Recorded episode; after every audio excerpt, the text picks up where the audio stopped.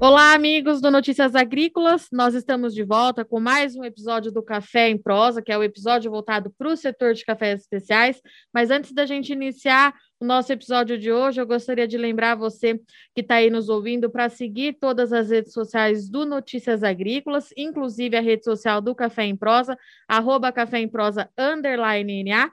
E para você que está assistindo pelo YouTube, lembrar de fazer a sua inscrição no nosso canal, ativar as notificações, o famoso sininho, para conti continuar recebendo os nossos conteúdos. Bom, estou aqui hoje mais uma vez com meu amigo e jornalista Erickson Cunha. Olá, pessoal.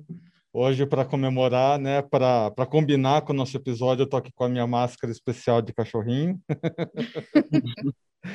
que hoje a gente está aqui com duas pessoas que vai contar, que vão contar, né, sobre a história uh, de um café que chama Bicho Café. E aí vocês, ao longo do episódio, vão entender, né, o motivo dessa minha máscara de cachorrinho. E a gente está aqui com a Caroline Rodrigues Pereira. Carolina, seja bem-vinda aqui ao Café em Prosa Podcast, ao site Notícias Agrícolas. Oi, gente, prazer. Muito obrigada pela oportunidade e vamos falar um pouquinho sobre o nosso café. Estamos aqui também com o Matheus Teodoro Capelato. Matheus, seja bem-vindo. Obrigado, Erickson. Obrigado pela oportunidade de conversar com vocês. E vamos contar a história desse bicho.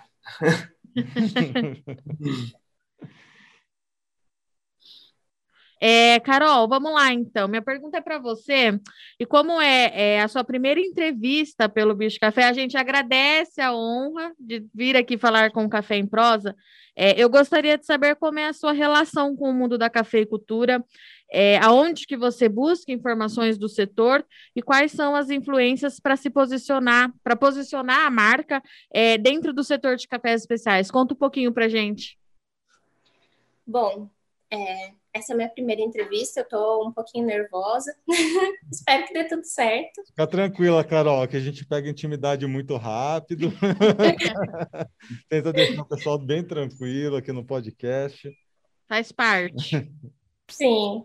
Bom, é, é muito complexo, né, hoje em dia, a gente buscar informação, uma fonte segura. Eu, antes de ser é, barista e mestre de torra agora, eu sou bibliotecária, eu trabalho com informação, né?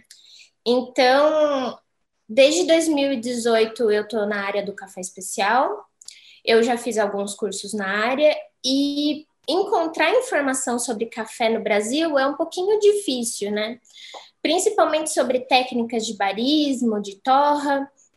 Então, você precisa ser muito ágil na busca de informação. Eu basicamente procuro informação em YouTube, podcast, no site sobre cafeicultura, quando eu quero saber mais sobre a planta em si, ou em sites é, de fora, quando eu quero buscar mais novidades sobre torra, sobre o que está acontecendo no mercado.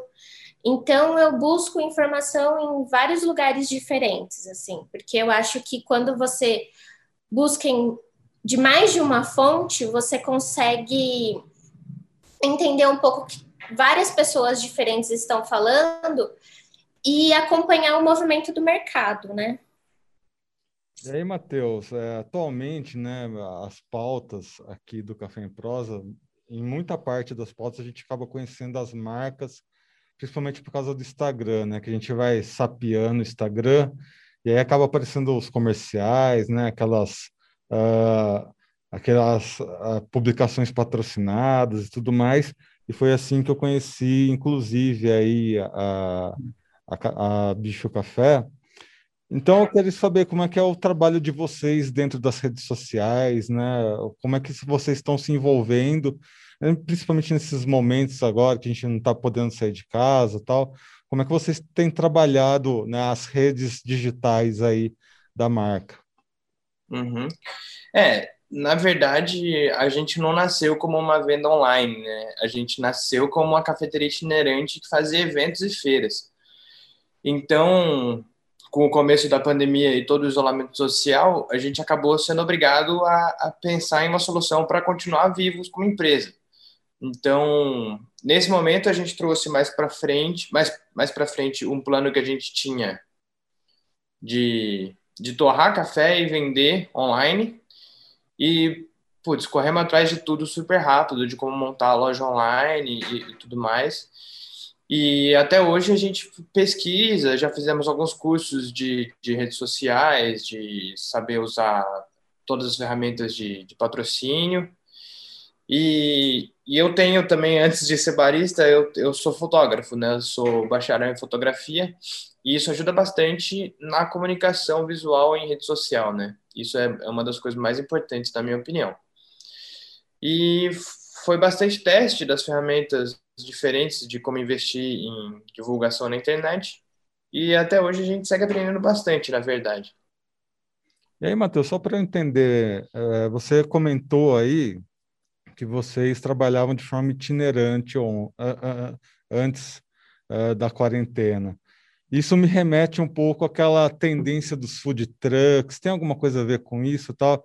Em que as pessoas, né, teve esse boom dos food trucks, mas eu vi poucos food trucks ou uh, movimento, uh, empreendimentos itinerantes voltados para bebidas, aí incluindo café.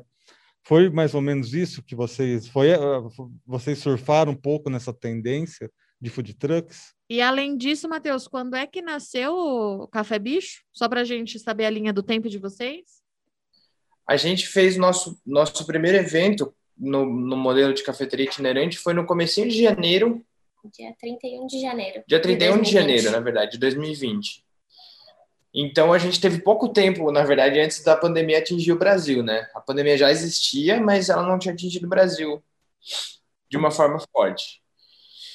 E essa, essa questão do food truck, a gente não chegou a surfar numa onda de food truck porque a gente nunca montou um modelo que aceitasse a gente estar na rua, por exemplo como um food truck permite. Então era assim, por exemplo, feira de comida orgânica, feira de artesanato, a gente poderia ter nossa nosso espaço ali para servir café para o pessoal. Evento corporativo, a gente já fez alguns. Ou então, às vezes, alguém disponibilizava um espaço legal e a gente tipo alugava pelo, pelo dia o espaço e fazia café ali para convidados durante esse dia, como um pequeno evento. E aí tinha, eu, eu consegui encontrar em alguns momentos, né, aproveitando essa pauta aí, algumas sinergias né, entre os locais fixos, apesar da, da experiência de vocês ter sido relativamente curta né, uh, nesse empreendedorismo itinerante. Mas quais foram as sinergias que vocês acabaram encontrando? Vamos dar como exemplo, né? Aqui em Campinas eu vejo lugares que faziam hambúrguer, mas não vendiam cerveja. Aí vinham um pessoal itinerante que fazia esse trabalho de servir a cerveja, sabe? Essas sinergias entre os empreendedores. Vocês, vocês conseguiram, né? Vocês tiveram um tempo hábil para encontrar algumas sinergias nesse momento itinerante que talvez seja válido para quando a gente poder voltar aí ao nosso novo normal, que a gente espera tanto? Olha, como evento, a gente não conseguiu encontrar tanto, por exemplo, uma marca que pudesse casar com café enquanto a gente fazia os eventos. Mas, por exemplo, hoje em dia a gente tem muitos clientes que são padarias de fermentação natural, que o, os produtos casam super bem, né? É, a gente tem uma amiga que produz pães de mel, que também vende junto com os nossos cafés. Então, durante os eventos, como a gente fez pouquíssimos eventos, a gente não conseguiu encontrar, por enquanto, né? Porque quem sabe quando todo mundo estiver vacinado, estiver tranquilo para a gente poder voltar a se reunir, a gente não consiga encontrar, né, algum parceiro para unir os produtos, porque, enfim, café casa super bem com várias coisas, né? Então, dá muito bem para fazer esse tipo de parceria. É, e a Bicho nasceu em janeiro, Erickson, mas eles já têm um mascote, um mascote por lá, que é o Vira-Lata Caramelo. Eu vou retomar uma história aqui com você, Erickson. Quem lembra quando a nota de 200 reais foi anunciada, que aconteceu aquele movimento forte nas redes sociais, foi tomada, Twitter, é, Instagram, foi tomado para todo mundo pedindo é, que o bichinho lá da nota fosse o vira-lata é, caramelo, que é a cara do Brasil, né? virou assim, e no fim a, a nota acabou virando o Lobo Guará, também a cara do Brasil, mas todo mundo queria o vira-lata. Não adianta, era unânime, todo mundo queria o vira-lata. Mas enfim, é, Carol, o vira-lata tá nos nossos corações, a gente tem esse amor por esse doguinho que a gente encontra em qualquer esquina do país. É, e acabou sendo adotado como mascote da bicha. Eu queria que você contasse um pouquinho essa relação para gente. Bom, acho que um pouco antes da história do vira-lata, preciso contar que o bicho, ele é. O nome bicho não tem exatamente a ver com bicho de animal. É uma gíria que o Matheus fala muito. Ele é muito conhecido entre os nossos amigos como bicho, porque ele fala muito pô bicho. então foi assim que surgiu o nome da empresa. E nesse meio tempo, quando a gente estava pensando em como estruturar o nosso negócio, porque além de cafeteria itinerante, a gente surgiu também como fabricante de cold brew, que é uma bebida que é um café extraído a frio. E é um processo um pouco diferente do café coado tradicional. Então, a gente pensou que um bom mascote para o nosso cold brew, que é aquela bebida que todo brasileiro gosta, doce, encorpada, que todo mundo conhece, seria o vira-lata caramelo. E há um pouco mais de um ano apareceu uma vira-lata caramelo na minha rua e meu irmão adotou essa cachorrinha. Então, a vira-lata caramelo do nosso café existe de verdade. É a minha cachorrinha. que ela é uma vira-lata que a gente adotou e hoje em dia ela é a nossa musa inspiradora para todas as coisas. Inclusive no, no, no, WhatsApp de vocês, é, é ela que está de fotinho Sim. de atendente. Sim, ela é a, a, central de, atendente ao, de atendimento ao consumidor. É a Simone, é o nome da cachorrinha. Simone. E isso explica, né, quem está vendo aqui no vídeo, esse, essa minha máscara não é bem um cachorrinho caramelo da minha máscara tal. Eu sabia que você ia encontrar uma utilidade para essa máscara, viu, Eric? É a primeira vez que ele apareceu com essa máscara, eu falei, onde é que você vai?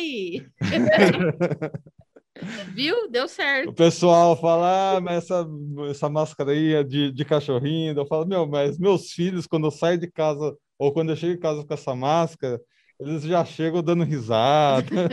A gente também, né? É. Tem uma explicação, né, para eu estar com essa mascarinha de cachorrinho. Bom, vamos voltar aqui uh, ah, para nossa conversa, que eu fiz algumas relações, né? Eu, eu tive, né, alguns vira-latas na minha vida. Uh, e o que a gente vê nessa quarentena, né, aquela situação bem triste, bem desagradável, que é devido a diversos fatores psicológicos, econômicos, financeiros, enfim algumas pessoas acabaram abandonando aí seus animais, aproveitando que a gente está nessa pauta, né, de falar de animais, de vira-latas tal, já deixar essa mensagem, né, para as pessoas, uh, não abandonem seus animais, né, pessoal? Os animaizinhos, eles são nossos companheiros, eles são importantes nesse momento uh, ah, para a gente passar essas dificuldades que a gente está tendo e tudo mais. E apesar uh, da bicho não estar tá relacionado com né? Agora tá, né? Agora a gente agora tá.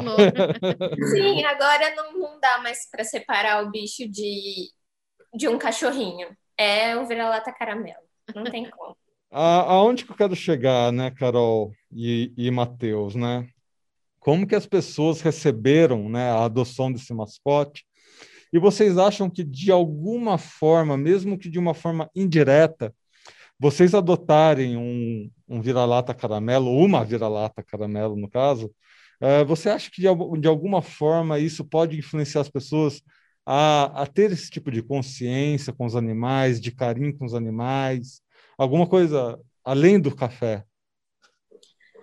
Ah, eu acredito que sim, porque as pessoas veem que, como, por exemplo, como eu, eu, valorizo a minha cachorra, né? Porque tanto é que ela é a musa inspiradora da nossa empresa, ela é o nosso café principal, que é o nosso café de entrada, ela é o nome do nosso cold brew, que é vira-lata caramelo também. E ela sempre tem, ela sempre aparece na nossa página em algum momento. Então, eu acho que as pessoas seguem o um exemplo, assim, a gente recebe muita foto de quando um cliente recebe os nossos pacotes de café, ele tira com o, a foto do hum. pacotinho junto com o animalzinho dele para mostrar que ele também tem um, um, bichinho que é importante na vida dele. Então, eu acho que as pessoas... É, e a gente consegue passar um pouco do nosso carinho, assim, com os nossos, com os nossos animais para os clientes. E isso volta também. E mas eu acho que sim, eu acho que eu acho que reflete, né, de volta. E Carol, além é, do, do vira-lata que tem, do café que leva o nome do vira-lata, caramelo, quais são os outros cafés que vocês trabalham? É, e como que você chegou até ele? Bom, a gente tem atualmente seis cafés diferentes é, a gente foi é, até dois produtores diferentes no final do ano passado para provar os lotes e escolher. Então, a gente trabalha basicamente com dois produtores da Mantiqueira de Minas e a gente foi até a fazenda para conhecer como é todo a estrutura do lugar, como eles cuidam do café. A gente foi ver toda a instalação, a gente foi conhecer a cooperativa da cidade para ver onde que o café é beneficiado, o maquinário por, pelo qual ele passa. Então, a gente escolheu os, os lotes que a gente vai trabalhar durante todo esse ano, direto com o produtor. Enfim, a gente tem o. A gente basicamente lida com memes nos nomes dos nossos cafés. Então, a gente tem os nomes meio diferentes, mas são todos memes famosos da internet. Como, por exemplo, a gente tem um café do Espírito Santo, que é do produtor Elzo Sartori, que é um produtor bem famoso. Ele tem mais de 91 pontos, esse café, então é um café diferentão que a gente tem, super complexo. E ele se chama É o Bichão mesmo.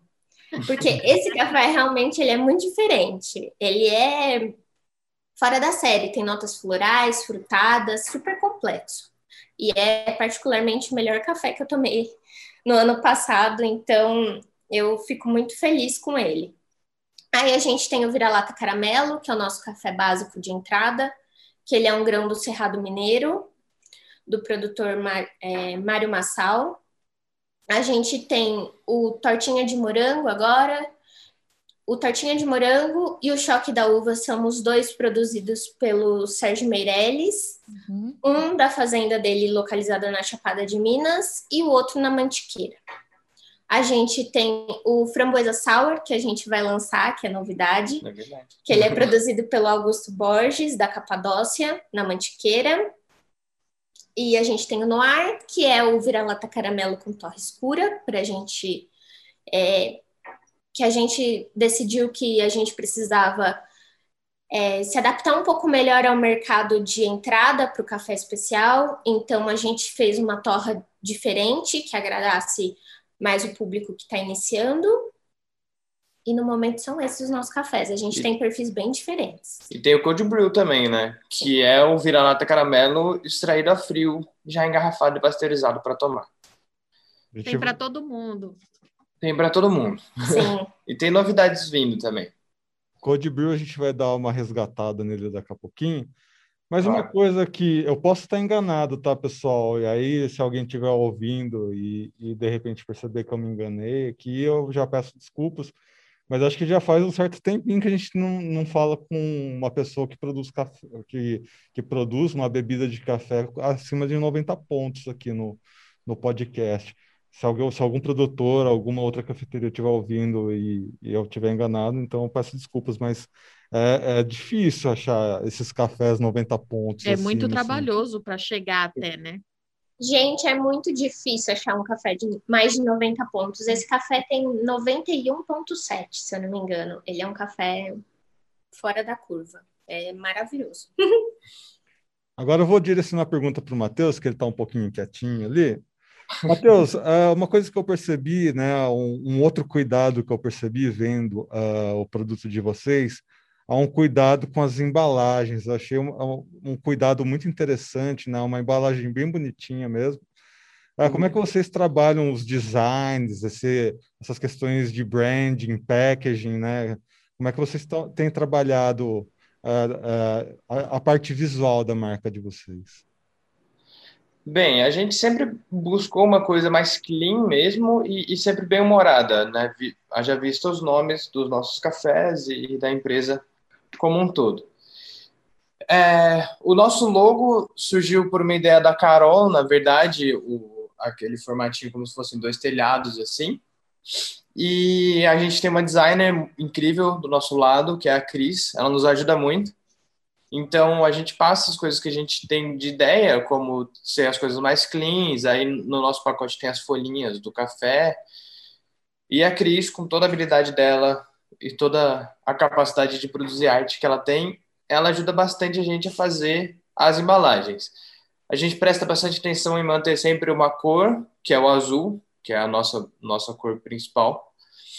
E, e esse cuidado com a cor eu acho super importante também e o formato do pacotinho, a gente já passou por dois formatos. Um que era um pouquinho mais comum, que é aquele pacotinho que, que para em pezinho, assim. É o stand-up pouch. É. E aí, depois eu achei que seria mais bonito ele quadradinho, do jeito que é. Então a gente buscou um pacote que a gente conseguisse fazer uma dobradura e, e fechar ele do jeito que ele fique quadradinho, mais compacto, assim. É. E a gente fez a mudança da embalagem também quando surgiu a necessidade de somente enviar né, os pacotes. A gente começou a perceber que para a montagem das caixas era melhor se a embalagem fosse quadrada para poder encaixar melhor, ocupar menos espaço, fazer um envio mais eficiente do nosso café, sem estragar a embalagem, porque a gente percebeu que a embalagem chegava muito amassada no cliente, se a, se a entrega era muito longe. Então, além de pensar numa embalagem diferente, a gente quis algo que for, resolvesse o nosso problema também do envio, né, dos pacotes. Eu quero resgatar um pouquinho agora é, a história dos cafés gelados, é que eu queria entender como é que vocês sentiram a necessidade é, de ter um café desse tipo e qual que é o mercado, como é o mercado é, para esse consumidor. Carol, Matheus, quem quer responder essa? Eu respondo. Cold brew com Matheus. É. Bom, isso começou, na verdade, no final de 2019, que eu estava saindo da cafeteria que a gente trabalhava, e eu decidi levar o, o Cold Brew e os testes do Cold Brew como um projeto de férias, digamos assim. Eu estava terminando a faculdade também, então era um período de férias propriamente dito para mim. E aí eu metodicamente fiz testes todos os dias, com todas as anotações necessárias para para chegar numa numa receita que eu gostasse de cold brew. E aí, em algum momento, a Carol teve a ideia que talvez fosse interessante eu vender isso, porque falta um cold brew bom no mercado. Tem alguns, mas eles não aparecem tanto. Tipo, a gente achou que era uma demanda reprimida do mercado. E o cold brew vem como uma tendência forte há alguns anos já ao redor do mundo e eu acredito que no Brasil essa tendência demorou um pouco a chegar, mas ela chegou e ainda vai ser mais forte daqui para frente. Porque um país quente tropical como o Brasil faz todo sentido as pessoas aceitarem o café gelado. Então, foi, foi aí que a gente teve a ideia. E, a, e o nome do bicho surgiu aí também, porque como eu falava muito bicho, eu, em algum uma conversa, a Carol falou com um piadinha assim: ah, você devia fazer um code que chamasse Code Bicho. E aí a gente decidiu fazer mesmo. e tá dando tudo certo até agora. Matheus, uh, ainda sobre o Code Brew, uh, eu vi um documentário, não sei se foi um documentário, uma reportagem, recentemente sobre uma jornalista que foi para o Japão experimentar café e tal, e ela notou que a, o normal lá no Japão, eles são meio ao contrário mesmo, né? Eles uhum. servem uh, saquê quente e o café frio, né? Enfim, questões culturais, né? Essa questão que você comentou aí de que alguns outros lugares do mundo o café frio ele é mais comum e aqui no Brasil o café quente é, é a nossa tradição. Eu pessoalmente eu já experimentei o café gelado, eu gosto eu gosto bastante do café gelado mas acho que ainda um pouquinho café quente chama.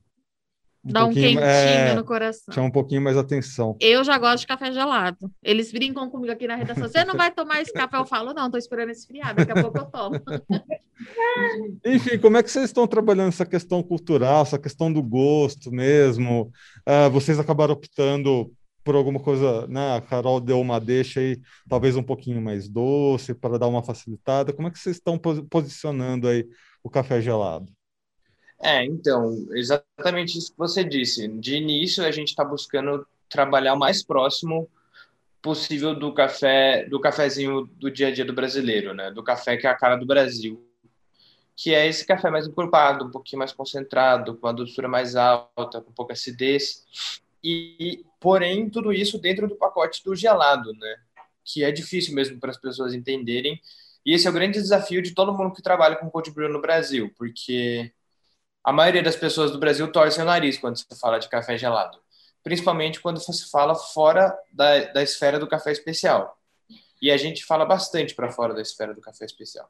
Sim, e é porque quando você fala em café gelado, a primeira memória que vem na pessoa é aquele café que foi feito de manhã e tá na garrafa térmica e esfriou, sabe? Aquele café que ele já tá oxidado, ele não tá legal.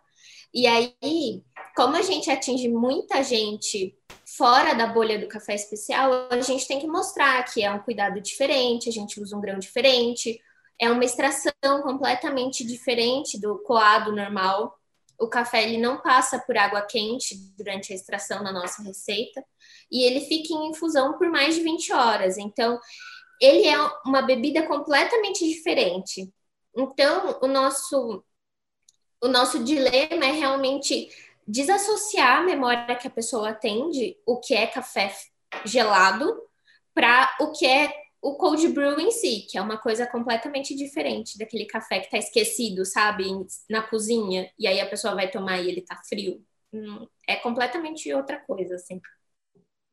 É exatamente, é. É, é exatamente aí que eu queria chegar, né? Essa comparação que as pessoas fazem do café gelado com o café que na verdade não é gelado, é aquele café que esfriou. E aí, o que, que eu acho interessante uh, com relação a isso, né, complementando um pouquinho aí, é uma tendência que eu tenho percebido das pessoas fazerem drinks com esses cafés gelados, né, drink, tem cervejaria adotando, né, a, a, o, o café nas suas cervejas. Você acha que esse mercado ainda tem muito a ser explorado? Eu acho que sim. Eu acho que isso que você disse dos drinks é realmente uma coisa que está crescendo cada vez mais e no próprio Instagram cada vez mais a gente vê gente usando drink é, café em drink e no geral é cold brew mesmo tanto que o meu próximo plano para ser o próximo passo no cold brew é criar um cold brew voltado para bartender, voltado para fazer drink. Ah, eu quero. Que seria... Faz é uma... Matheus.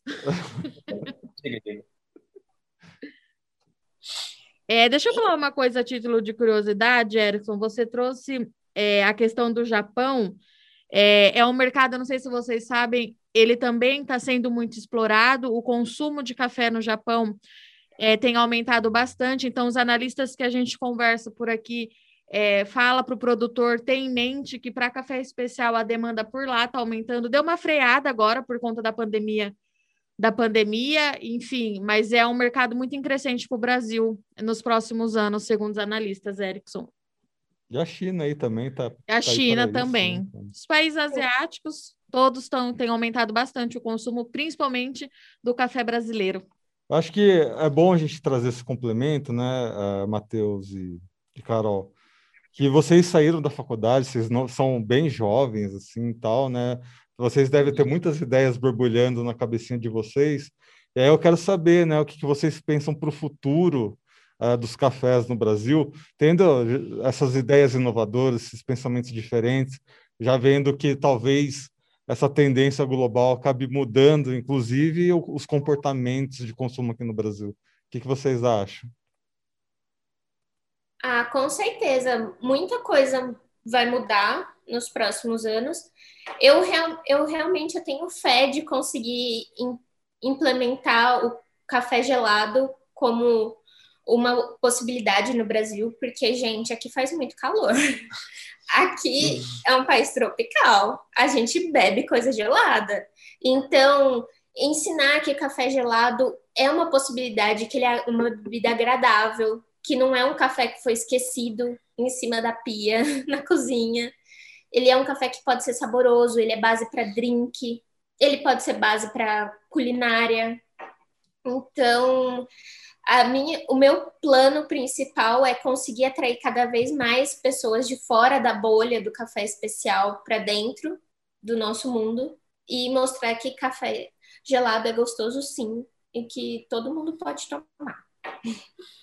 E você, Matheus? Você que fotógrafo, né? Fotógrafos são conhecidos por pensar em composições. Talvez não seja à toa que você queira explorar aí os drinks tal. A gente já está aqui aberto a ser as cobaias. Vamos enviar. o que, que você pensa nessa questão, inclusive das composições, né? Vamos, vamos transportar é, esse termo tão comum da fotografia em compor uma boa foto que, que você pensa em, em, compor aí um bom drink, um bom café? É, eu acho primeiro que o mercado de café especial no Brasil ele tem sido uma crescente, né? Assim, putz, aqui em São Paulo a gente viu um bom de cafeteria de café especial abrindo e continuando aberta, isso é importante. E cada vez mais gente consome café especial. Está sendo cada vez mais comum você falar de café com alguém e essa pessoa já tomar café especial e ela já e ser uma pessoa inesperada assim, não um consumidor de um de um parceiro nosso, um amigo nosso vir para nós. São pessoas que teoricamente seriam de fora mesmo da bolha do café especial e já tomam café, já pedem o café em grão. Isso isso me deixa bastante otimista, na verdade. E, e sobre as composições que você estava falando, eu acho que é importantíssimo, antes de tudo, o pessoal entender realmente o café gelado como uma bebida gostosa porque é, é, esse, essa é a grande barreira. A barreira da pessoa entender que não é um café amargo e, e ruim que você vai ter que requentar no dia seguinte, sabe? É, tem que entender que é uma bebida boa. A partir do momento que as pessoas entendem isso, é muito mais fácil elas entenderem como usar isso numa caipirinha. Uma caipirinha com um pouquinho de cold brew fica uma delícia, por exemplo. Um gin tônica, ou então um, um drink, esses drinks da moda, sei lá, um Negroni com café fica uma delícia. Eu adoro fazer. Dá para colocar café no Negroni de algumas formas diferentes, mas o cold brew é uma delícia. E na culinária, eu tô vendo agora, com algumas pesquisas que eu tô fazendo, gente falando de café na comida. E também, putz, um básico da cozinha brasileira é um brigadeiro, que algumas pessoas colocam cachaça, por exemplo, no brigadeiro. Se no lugar da cachaça você colocar um pouquinho de cold brew, fica uma delícia. Fica um brigadeiro com um pouquinho de gosto de café no fundo. E é excelente. Então, a partir do momento que as pessoas entendem o café gelado, entendem o café especial, eu acho que esses horizontes vão se abrindo automaticamente para as pessoas, sabe? Legal. Matheus, muito obrigada pela sua participação. Desejo boa sorte aí na sua mente pensante, inquieta, para você trazer bastante drink é, gostoso para a gente. Carol, obrigada. Eu deixo o convite aqui aberto. Você falou no começo da, do nosso podcast que você está sempre buscando informações sobre o mercado, produção. Deixo o convite aqui aberto para você acompanhar o meu trabalho especificamente. Eu estou no dia a dia aqui no Notícias Agrícolas. A gente se desdobra aqui para tentar levar é, para quem lê nossos conteúdos, quem assiste nossos vídeos, trazer o que está acontecendo do campo para vocês. Obrigada pela sua participação, Carol. Obrigada, gente. Muito obrigada pela conversa. Obrigado pelo convite, gente. Foi muito bom. E obrigada, Erickson. A gente fica por aqui e até a próxima, até o próximo episódio do Café em Prosa.